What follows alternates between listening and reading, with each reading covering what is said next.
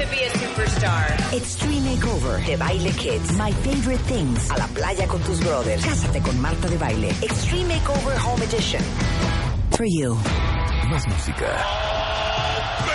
Mejores especialistas. Más invitados. My partner. Marta de Baile. 14th season. It's pretty damn good and I love it. Just for you. Marta de Baile.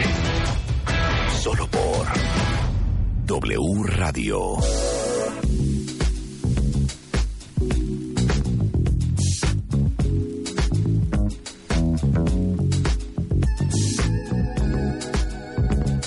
Dieciséis de la mañana, esto es W Radio 96.9. You can love it, you can leave it. This ain't nothing without it.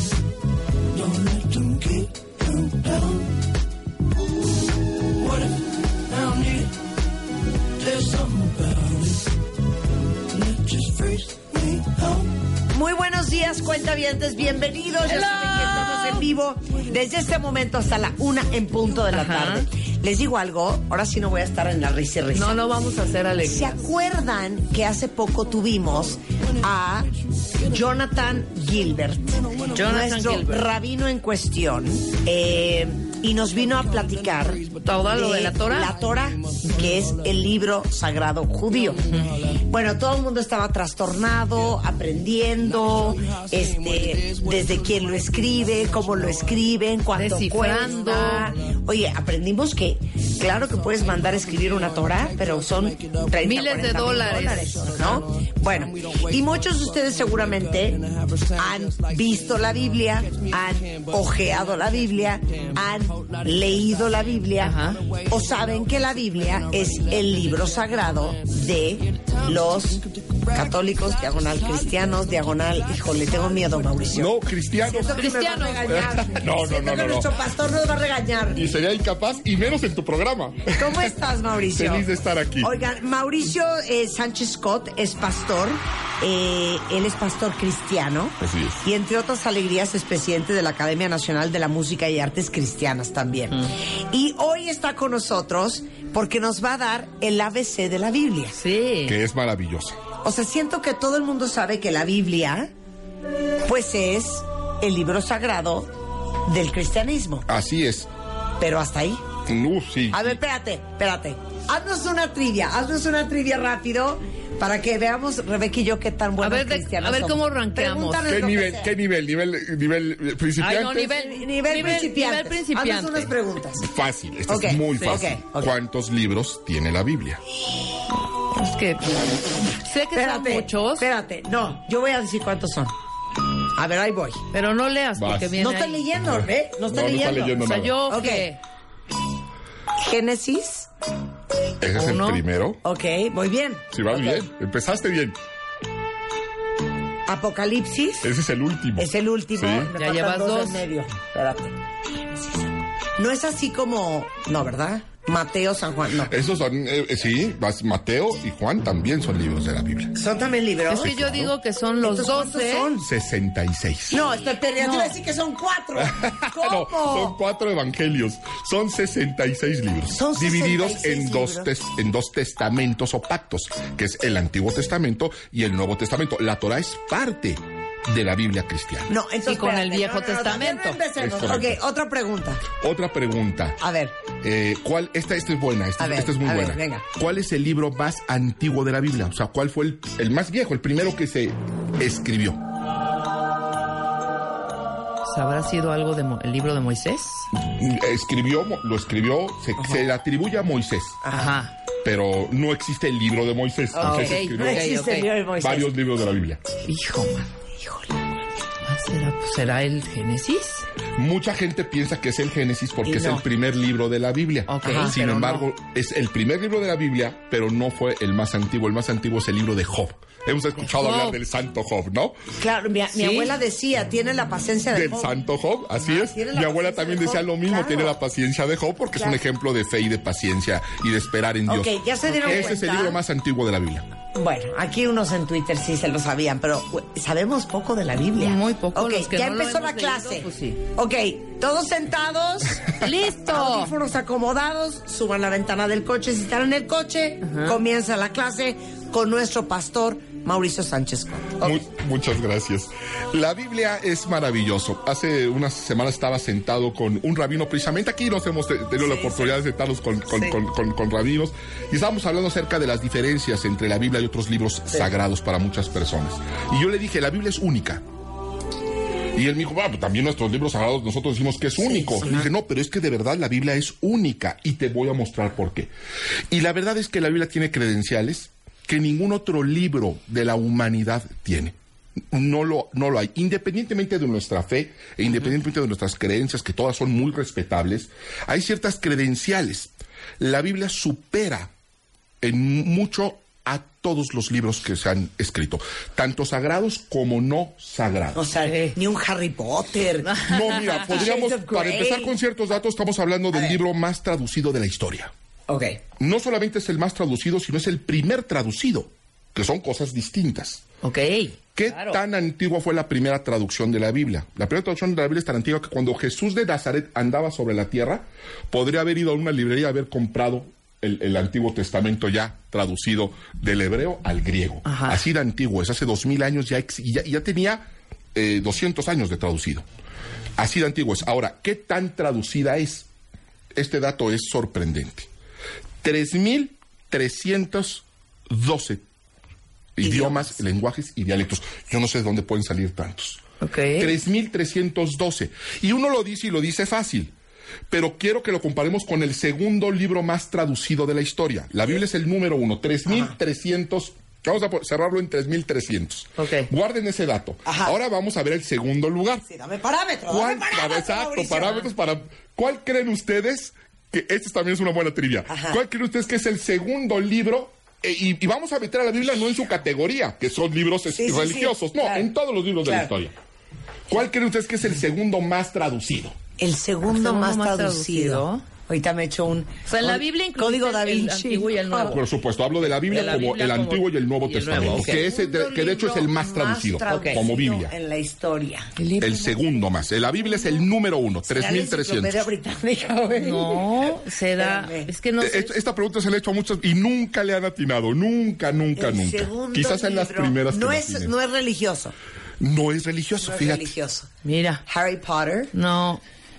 No. um, Ay, Dios, ¿qué será? Y por cierto, Corazón de piedra y, por cierto, se acaba de, de- se acaba de acaba de ocupar el segundo lugar recientemente.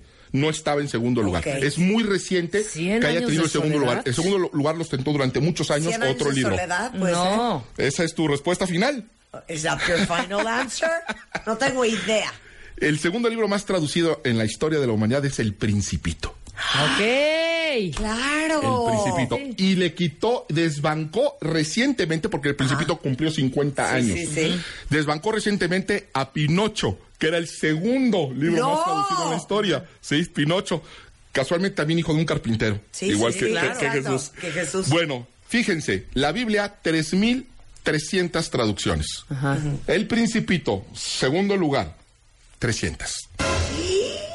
O sea, para que Wow. veamos No, las sí, sí. distancias. Porque a veces hablamos de primero y segundo lugar y pensamos que son como las Olimpiadas que ganó por un milisegundo, está Sí. el segundo lugar. No, el segundo lugar es el Principito con 300. Hay 3000 traducciones. ¿Qué, qué- Más. qué tan, qué tan eh, tremendo es esto? Es tan tremendo que se, se de- y es difícil además saber cuántas Biblias eh, hay, eh, en cuántas traducciones, porque cada año se siguen traduciendo a más Sí, dialectos, sí, a más suman, es, es- es tremendo. Es algo que está, está actualizando. Bueno, ¿qué tanta distancia es esta? Porque aún el número ya, ya, ya suena tremendo, pero es decir, ¿qué tan tremendo? Es tan tremendo que si se dejaran de traducir Biblias, que dijeran a partir de hoy no se vuelven a traducir Biblias. Y vamos a traducir a un nuevo idioma el principito, que es el que le va eh, Sí, sí, a- sí. a- pe- pegando los talones, Sí. se tardarían y, y, hicie- y tradujeran un libro del principito por año, que es Ajá. prácticamente imposible, se tardarían tres mil años en alcanzar a la Biblia. Si la Biblia simplemente se dejara de traducir. No, y aparte, oye, perdón, pero aquí hay una variable perra.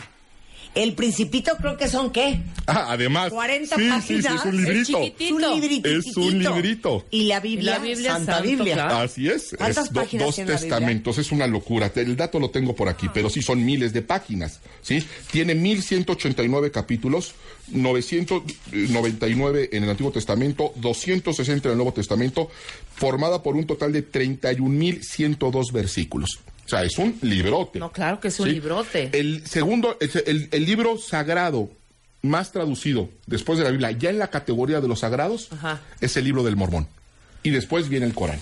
Ya sobre los 100, sobre los 100 idiomas. No, no entendí. Sí. A ver, ¿otra Nosotros vez? estamos hablando de la Biblia en cualquier categoría, porque Ajá. la Biblia eh, eh, es- eh, arrasa donde la pongas. Sí, sí, sí. ¿sí? Histórico. Pero si nos vamos a su categoría, donde el segundo lugar era, eh, fuera de su categoría, era el Principito. Claro. Pero si nos vamos a libros sagrados, a libros religiosos, el segundo lugar es el libro del Mormón, con 107 traducciones. Y el tercer lugar es el, El el- Corán. el Corán con 102. 102, o sea, Claro. un centenar de enorme. Es una diferencia Claro. eh, brutal, ¿sí? abismal. Así de singular y así de especial es la Biblia. Exacto. ¿sí? Considerando además que es el primer traducido, fue el primer libro que existió. Hay que recordar que en la antigüedad se escribía en piedras, en Sí, sí, pergaminos, en pieles de animales y se iba traduciendo. Cuando se inventa la imprenta y se hace el primer libro ya así con pasta, con portada, contraportada, con números de página, porque antes no se leía como nosotros leemos, se leía de arriba hacia abajo, hiciera en hebreo de, de derecha a izquierda. El primer libro, como nosotros entendemos un libro, cuando deciden imprimirlo, pues la primera imprenta inventada, adivinen cuál fue. Nuevamente la Biblia. Claro. El primer libro enviado al espacio, la Biblia. El primer libro, el, el libro digitalizado en la historia, La- la Biblia. El libro más robado, la Biblia. El libro más vendido, el top seller. sí, El bestseller. El bestseller. El bestseller de bestsellers. Y por una barbaridad, nuevamente por eso les puse esas distancias. Sí. Porque así son las distancias de la Biblia donde lo pongas. Es la Biblia. Curiosamente también ha sido el libro más perseguido. Sí. Es el único, eh, el único libro por el cual matan personas por leerlo, históricamente, y sigue sucediendo. Claro. Aún en la actualidad sigue sucediendo. Hay una estadística que dice que se han vendido 5 billones de Biblias. Es una- Billones. Sí, y la Biblia, billones. ya vi, son 1200 páginas. Es, es la una Biblia. Sí, Sí, barbaridad. más 31 mil versículos, más Sí, no sí, sé sí. es una barbaridad. Ok, ¿sí? sigue, sigue. Estoy divertidísima. Es maravilloso. La forma en la que la Biblia se ha ido copiando, Ajá. acuérdense que no existía la imprenta. El libro Sí. va a ser el primer libro impreso. La Sí, Biblia sí, va a ser sí. el primer libro impreso. Antes, todas las obras se iban copiando. La forma en la que se fue copiando la Biblia a través de los milenios, de los siglos, es única. No se ha hecho ni con las obras de Platón, ni con, ni con Sócrates, ni con la Iliada, ni con la Odisea, ni con ninguna obra de la antigüedad. Fue algo único e increíble. Había familias completas, se conocían como masoretas, que su fin en la vida era copiar la Biblia. Santo Cristo. A ver, A ¿cuánto eso, esa era su dedicación. 1200 páginas. No escribían toda. Se- ellos- eh, eh, cada familia tenía como una parte del texto. ¿Sí? Ciertos textos. Sí. Pero no era copiarla nada más de que vamos a copiarlo. Para ellos era tan sagrado el texto que tenían reglas de locura. Te voy a poner un ejemplo. Para empezar, ellos se memorizaban el texto, pero no de memoria como nosotros pensamos de corrido. No solamente se memorizaban el texto como tal, sino hacían una especie de mapa tridimensional de las letras, las vocales, las consonantes, y podrían decirte por columnas y por filas qué letras había. O sea, tenían un mapa muy claro del texto para Como que no lo fueran a transgredir Ajá. eh, en- en- al, sí, estarlo copiando. Claro. Claro. Entonces tenían un mapa perfecto. Tú puedes decir, a ver, ¿cuántas, por decir algo, cuántas letras O's hay en el texto que tú tienes? Y te decían, 4027. En Juan 2.16. Sí, exacto. ¿Cuántas, eso- cuántas, en tal columna, cuántas consonantes hay? Y te lo decían. Una especie de sodoku eh, Sí, sí, sí, mental. Bueno, pero no solamente se conformaban con eso.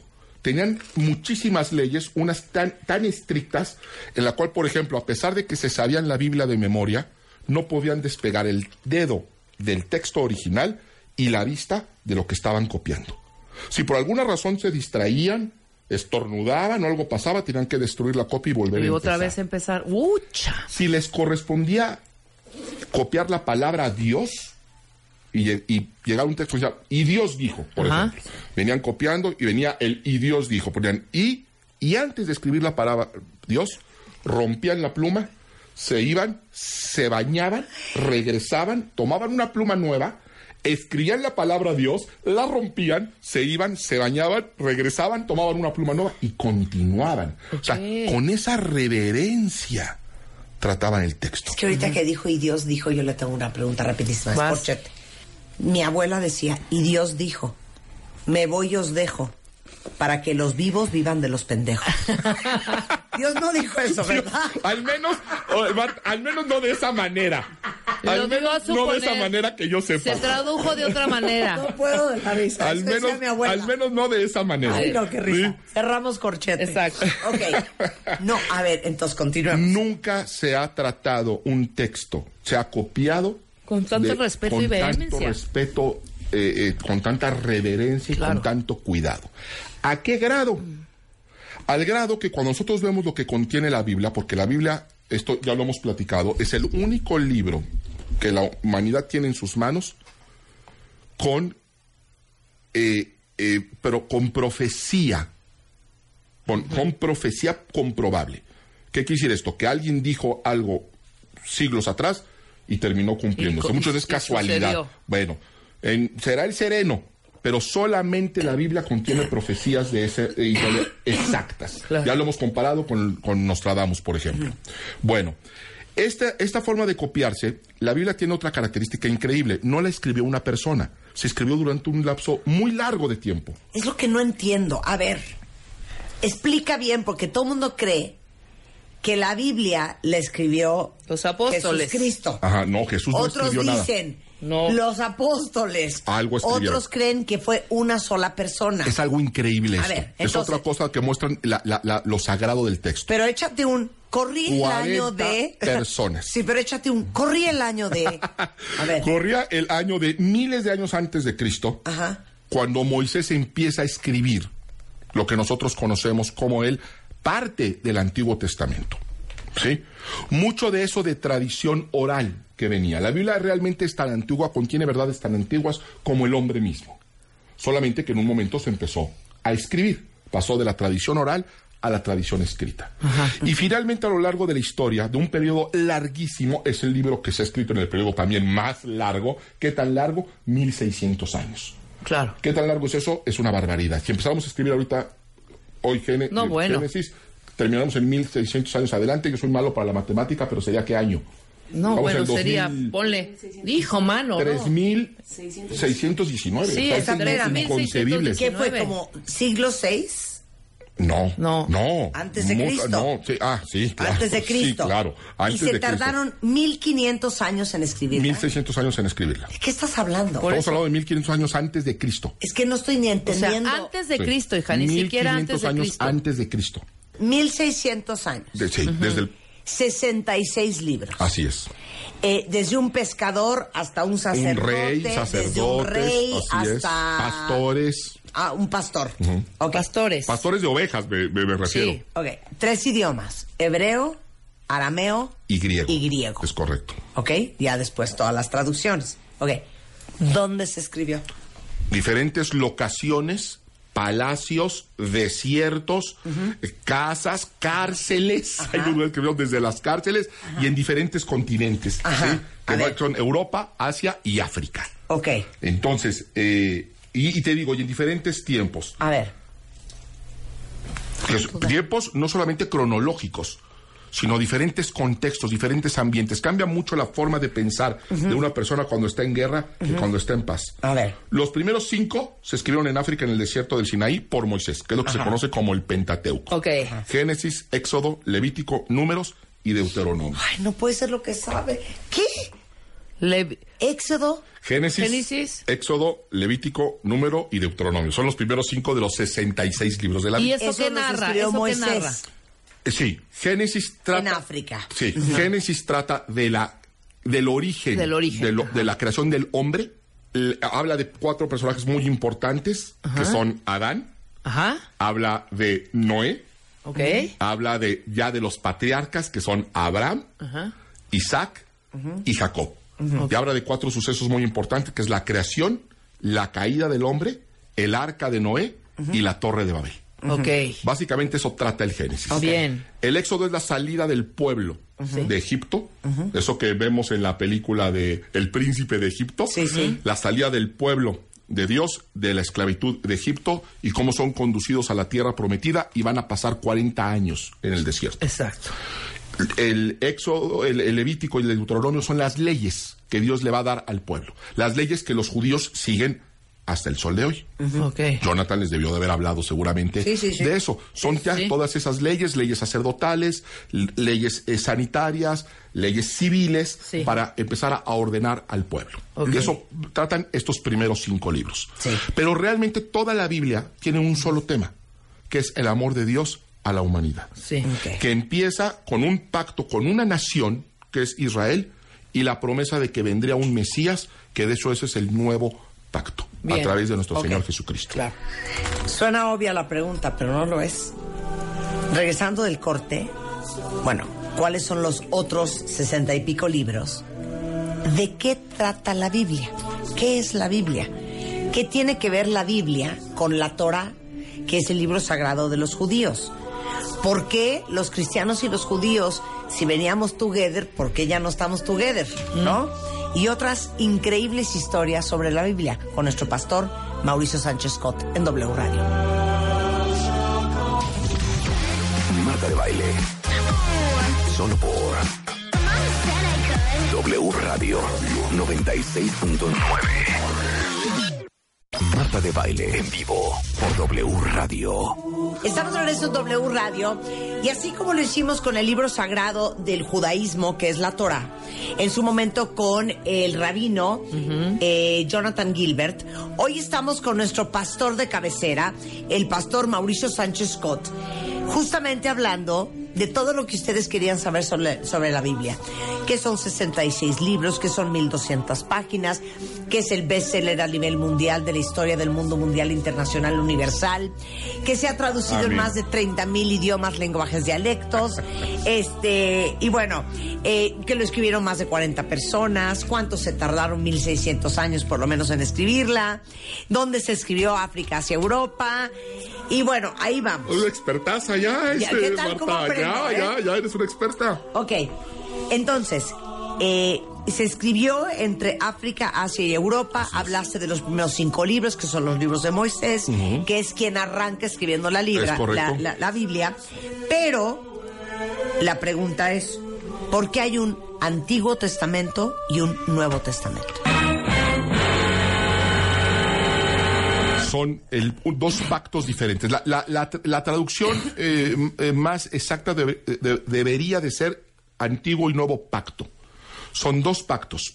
Ah, el pacto que hace Dios con un hombre que se convirtiera en una nación, Israel, y luego la amplificación de ese pacto que pasa de esas promesas para una nación en específico, se abre para toda la humanidad. No entiendo nada. Sí. Dios empieza mostrando su carácter, su bondad, su misericordia y su plan de salvación a una nación En el Nuevo Testamento. en el Antiguo Testamento, que fue el primero. Digo en el Antiguo, sí. Sí, A el pueblo judío. al pueblo judío, al pueblo realmente a la nación, a lo que se iba a convertir en la nación de Israel. No es lo mismo un judío que un israelita, que un hebreo. Sí. Son Ajá. cosas 100%. diferentes. Entonces todo empezó con Abraham, que era un hebreo. A ver, pero entonces ya te metiste tú también en camisa de once varas. ¿Cuál es la diferencia entre un hebreo, un israelí Es muy y un sencilla, judío? es muy sencilla. Abraham era hebreo, hebreo significa errante. Acuérdense que él salió de su tierra Ur y estuvo vagando por fe a Dios. Su nombre de fe es el padre de la fe. ¿Por qué? Porque le creyó a Dios. Y de ahí vienen los hebreos, los errantes, los que van. Eh, de ahí vienen los patriarcas que son Isaac y Jacob, y Jacob va a tener 12 hijos. Cada uno de esos hijos se va a convertir en una tribu de Israel. ¿Sí? Ellos son los israelitas. Uno de esos hijos, solamente uno, fue Judá. De Judá vienen los judíos. Ok. Todo lo que nosotros conocemos como israelitas ahorita son judíos porque son los que vienen de Judá. Ajá. Pero no todos los israelitas son judíos.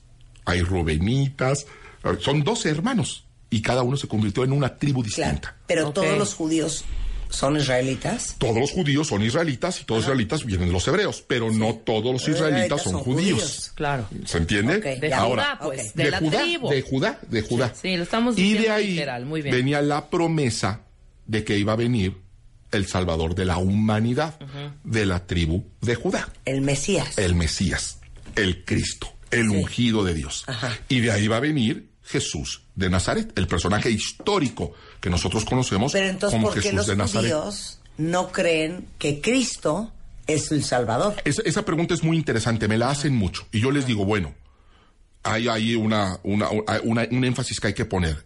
Eh, los que empezaron a escribir la Biblia y los que dieron a conocer el, el Nuevo Testamento eran todos judíos. Sí. hay esa idea de que los judíos ¿Y ahora no han por qué creído. los desconocieron, la mayoría muchachos? de los judíos, Sí. como religión, no aceptan a Jesús. Y ahí es donde se viene la división. Sí creen que existió. Sí, Es ah, no, no, no, es imposible o negar sea, su si es un hombre, es un Sí. hombre, pero no es el Mesías. Así es. Eso no es creen que él sea del- simplemente el Mesías. Exacto. A pesar de que judíos ortodoxos escribieron libros específicos para mostrarle a la nación que Jesús cumplía con todos los, eh, las credenciales proféticas para haber sido el Mesías. Uno de ellos, Mateo. Mateo escribe su, su- el Evangelio de Mateo, lo escribe ex profeso para los judíos. ¿Y entonces?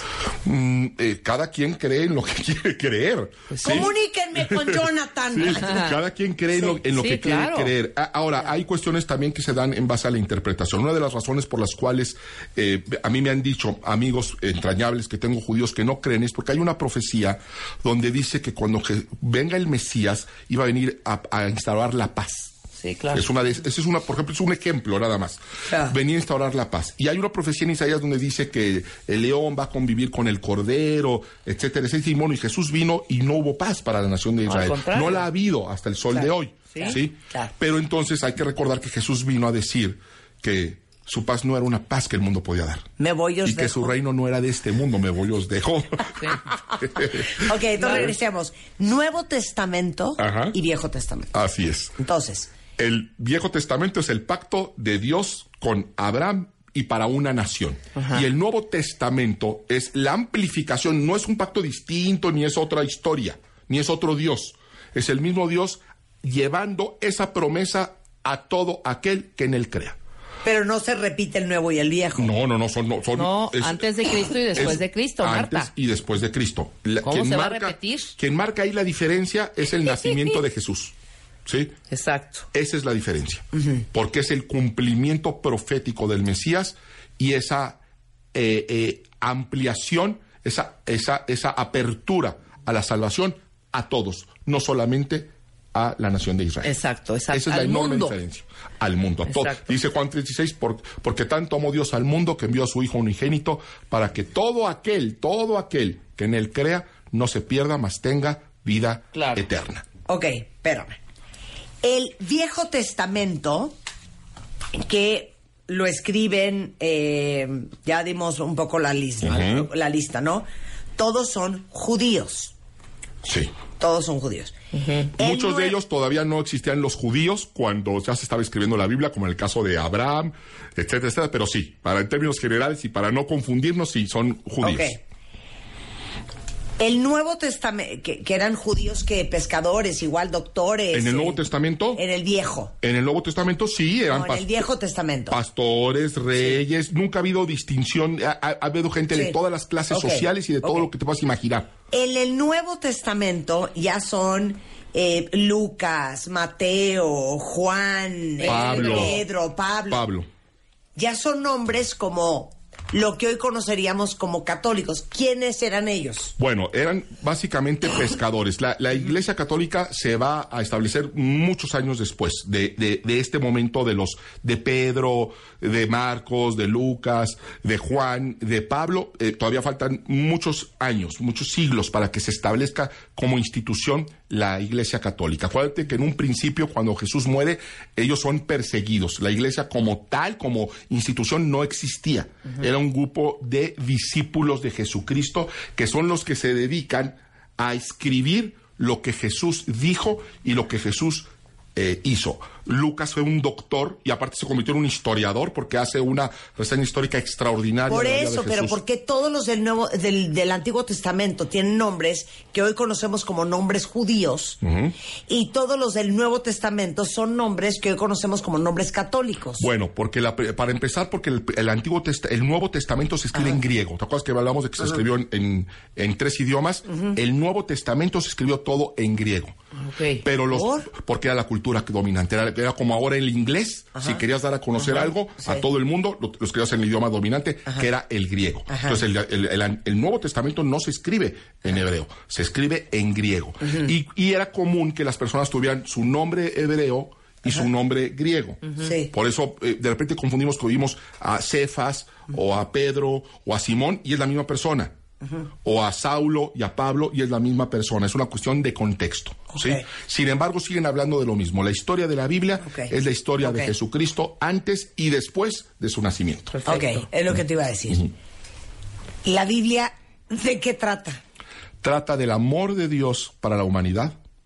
Habla, eh, trata de la manera de acceder a la salvación y la vida eterna.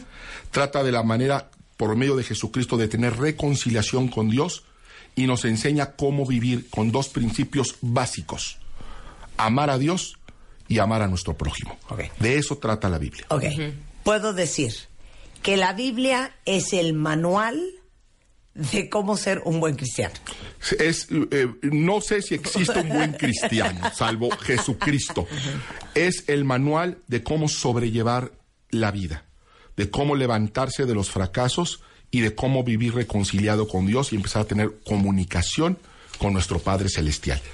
Esa es la Biblia. Ok, continuemos. Son 66 libros, pero cuando alguien te regala una Biblia, no te regala 66 libros, No, te regala un solo libro. te regala un solo libro. Eso es algo maravilloso. Cuando dice 66 libros, ¿qué quieres decir? Eso, el Éxodo, Levítico, Números, Deuteronomio, libros muy específicos con temas específicos que van ampliando esta historia y este tema del cual empezamos o sea, a en realidad son 66 capítulos. Podríamos decirlo, es una excelente manera de decirlo. Son 66 capítulos cada uno revelando el carácter, la voluntad de Dios y el estado del hombre. Todo lo que tú ves ahí, eh, nosotros te identificas con eso. Lo estamos viviendo porque el hombre ha sentido eh, lo mismo desde que es hombre, Claro. desde siempre. Son las mismas pasiones, son los mismos defectos, son los mismos errores y solamente hay una forma de salir adelante. Claro. Cuando decimos Mateo 21, Pablo 32, igual, estoy inventando.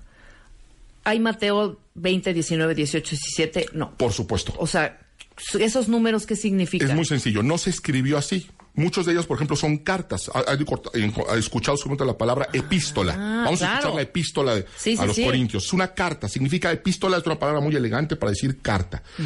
Ellos escribían, pero luego, acuérdate además que eran rollos. Oye, ¿dónde decía esto? Pues a ver, vamos al rollo de Isaías. Ábrete el rollo y encuéntralo. Pues era una locura. Claro, claro. Entonces lo que hicieron con el paso del tiempo fue vamos a dividirlo con algo que tenga coherencia por cuestiones temáticas principalmente y vamos a ponerle capítulos para ya poderlo encontrar. Entonces, oye, ¿dónde decía esto en la Biblia? Ah, pues en el capítulo Mateo segundo. 23. Ah, ok. Y luego, para hacerlo todavía más fácil, pues ahora vamos a ponerle versículos. Entonces, son maneras nada más de encontrar entonces, más rápidamente un Mateo- texto. Mateo 24, 14 Sí, que es 14 el libro de. Mateo, Ajá. el capítulo 24, el versículo 14. Ok. Que es como decir, ¿dónde está mi habitación? Sí, es como decir- Torre 2, piso Claro. 7, habitación 8. Claro, claro, Sí. claro. Esa es la manera de encontrar algo fácil, pero no se escribió así. Se fue poniendo con los siglos para poder encontrar los textos con mayor facilidad. sí, le pusieron el orden, pues. Ah, para ponerle orden. Orden, bien. ¿Cómo se entiende la Biblia? La Biblia hay que entender que si la vamos a leer, al ser la palabra de Dios, no solamente hay que usar la mente y la razón, que es fundamental, no se puede desconectar la razón de la fe, porque entonces ya entramos en los terrenos del fanatismo y la religiosidad. De acuerdo. ¿Sí? Con la mente, con la razón, pero si es algo espiritual, es un ejercicio espiritual. Hay que pedirle al Espíritu Santo guía, revelación y es la forma en la que nosotros debemos de leer la Biblia. La misma escritura dice que no está sujeta a interpretación privada. No es lo que hay, lo que para mí dice esto, para ti dice el otro, pues así Pero debe es bien fácil Claro, malinterpretar la por Biblia. eso hay tantas religiones. Porque lo increíble del caso es que la Torah, los católicos, los presbiterianos, los bautistas, los pentecostales y todas las denominaciones que te puedas imaginar, tenemos la misma Biblia. Eso de que la Biblia católica y la Biblia eh, eh, evangélica y la Biblia protestante no es cierto. Solamente hay una Biblia, diferentes traducciones, pero una sola Biblia.